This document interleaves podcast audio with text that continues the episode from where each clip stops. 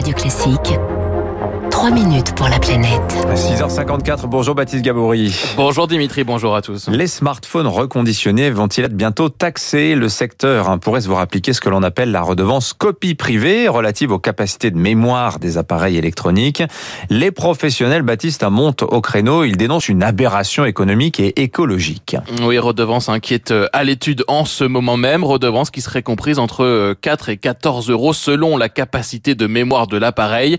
Pour des smartphones reconditionné dont le prix moyen est de 125 euros. Jean-Lionel Lacoureille est le président du CIRMIET, le syndicat qui regroupe les entreprises spécialisées dans le réemploi des produits électroniques. C'est une taxe qui pose problème parce que ça augmenterait le prix de vente de nos produits de à peu près de 10%. Le consommateur, lui, est attiré par le prix. Et 10% dans notre marché, c'est très important. Notre secteur vend beaucoup euh, en ligne et les acteurs qui vendent euh, de l'étranger n'auront pas cette taxe.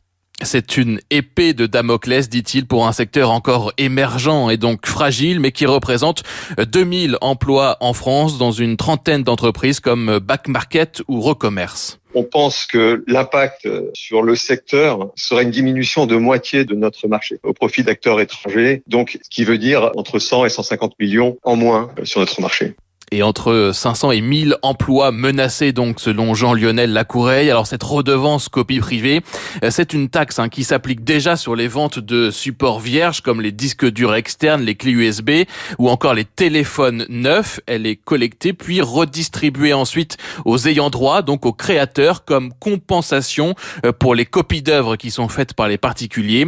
Il n'y a pas de raison selon Copie France, qui est la société qui collecte cette redevance, que les smartphones reconditionnés échappe à cette taxe.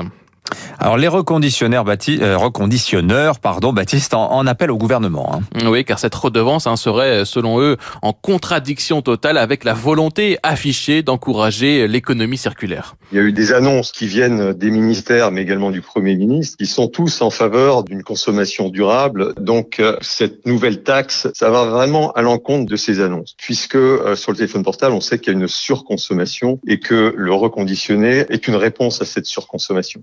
Et le reconditionnement permet en effet hein, de rallonger la durée de vie des smartphones qui n'est que de deux ans en moyenne en France et donc de réduire leur empreinte, leur empreinte écologique. Laetitia Vasseur est la présidente de l'association HOP, Halt à l'obsolescence programmée. Le reconditionnement joue un rôle important dans l'allongement de la durée de vie des produits et on sait que l'impact écologique le plus fort, c'est au moment de la fabrication. Et c'est jusqu'à 70% de l'empreinte écologique du smartphone. Donc c'est vraiment quelque chose à encourager. Clairement, le reconditionné peut vraiment aider à, réduire cette empreinte écologique, à aller vers euh, des pratiques plus vertueuses.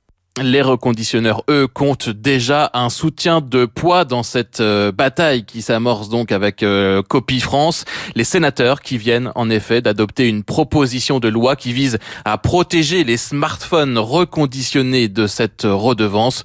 Euh, mais la loi n'a pas encore été votée à l'Assemblée nationale.